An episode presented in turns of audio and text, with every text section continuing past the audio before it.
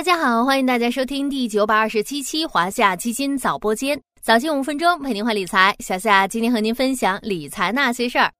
大家有没有发现啊？自从十月下旬以来，市场风格其实发生了潜移默化的改变。以科创板为代表的科创成长风格表现突出，成为这一波行情的主角。在这样的背景下，科创主题产品也受到了市场资金的高度关注。上市前三天，科创一百 ETF 华夏代码五八八八零零总成交额超二十九亿元，换手率高达百分之十九点二七，在同类产品中排名第一。市场主流观点普遍认为，聚焦了大量硬科技企业的科创板当前估值处于底部区域，长期配置价值显现。同时，电子、生物医药等科创板重要行业均出现积极变化，甚至是周期性拐点，有望带动整个板块持续向上。究竟现在是不是布局科创板的好时机呢？科创一百的价值又体现在哪些方面呢？今天就来听小夏说说吧。作为布局新兴科技产业领域的新锐指数，科创一百指数主要有以下四个特点。首先，从风格属性来看。科创一百指数是聚焦科创板细分龙头，捕捉科创板行情的黑马。同为科创板宽基指数，科创一百指数和科创五零指数的成分股互不重合，前者成分股的平均市值只有一百五十六点五八亿元，远低于科创五零指数的五百四十六点二三亿元。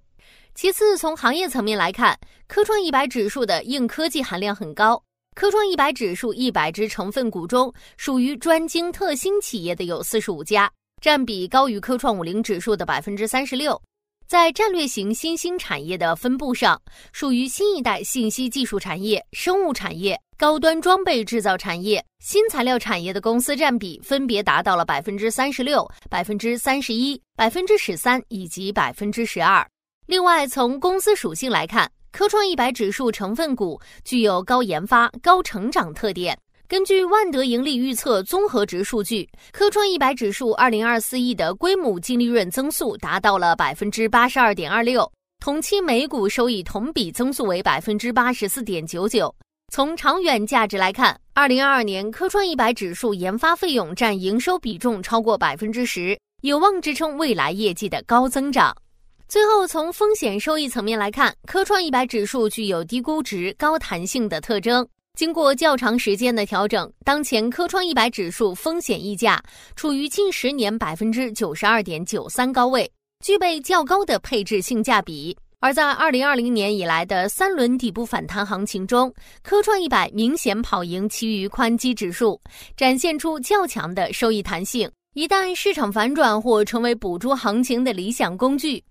了解了科创一百指数的特点，回到咱们一开始的问题：现在是投资科创板、布局科创一百指数的好时机吗？不妨从这两个方面来了解一下。从宏观经济趋势来看，我们当前或许正站在一轮新技术创新周期和经济范式革命的新起点。细数咱们今年聊过的那些热门主题，从 AIGC 到算力，从芯片到光刻机，从元宇宙到脑机接口。从智能驾驶到人形机器人，以这些为代表的技术革命和产业浪潮正在汹涌而来。在这样的过程中，势必会诞生一批具有世界影响力的科技创新公司。作为硬科技聚集地的科创一百指数，投资价值不言而喻。从中观产业周期来看，科创一百指数中的许多重要行业春意正浓，有望带动指数持续向上。比如说，医药行业在基本面和政策端已经发生了很多深远而急剧的变化，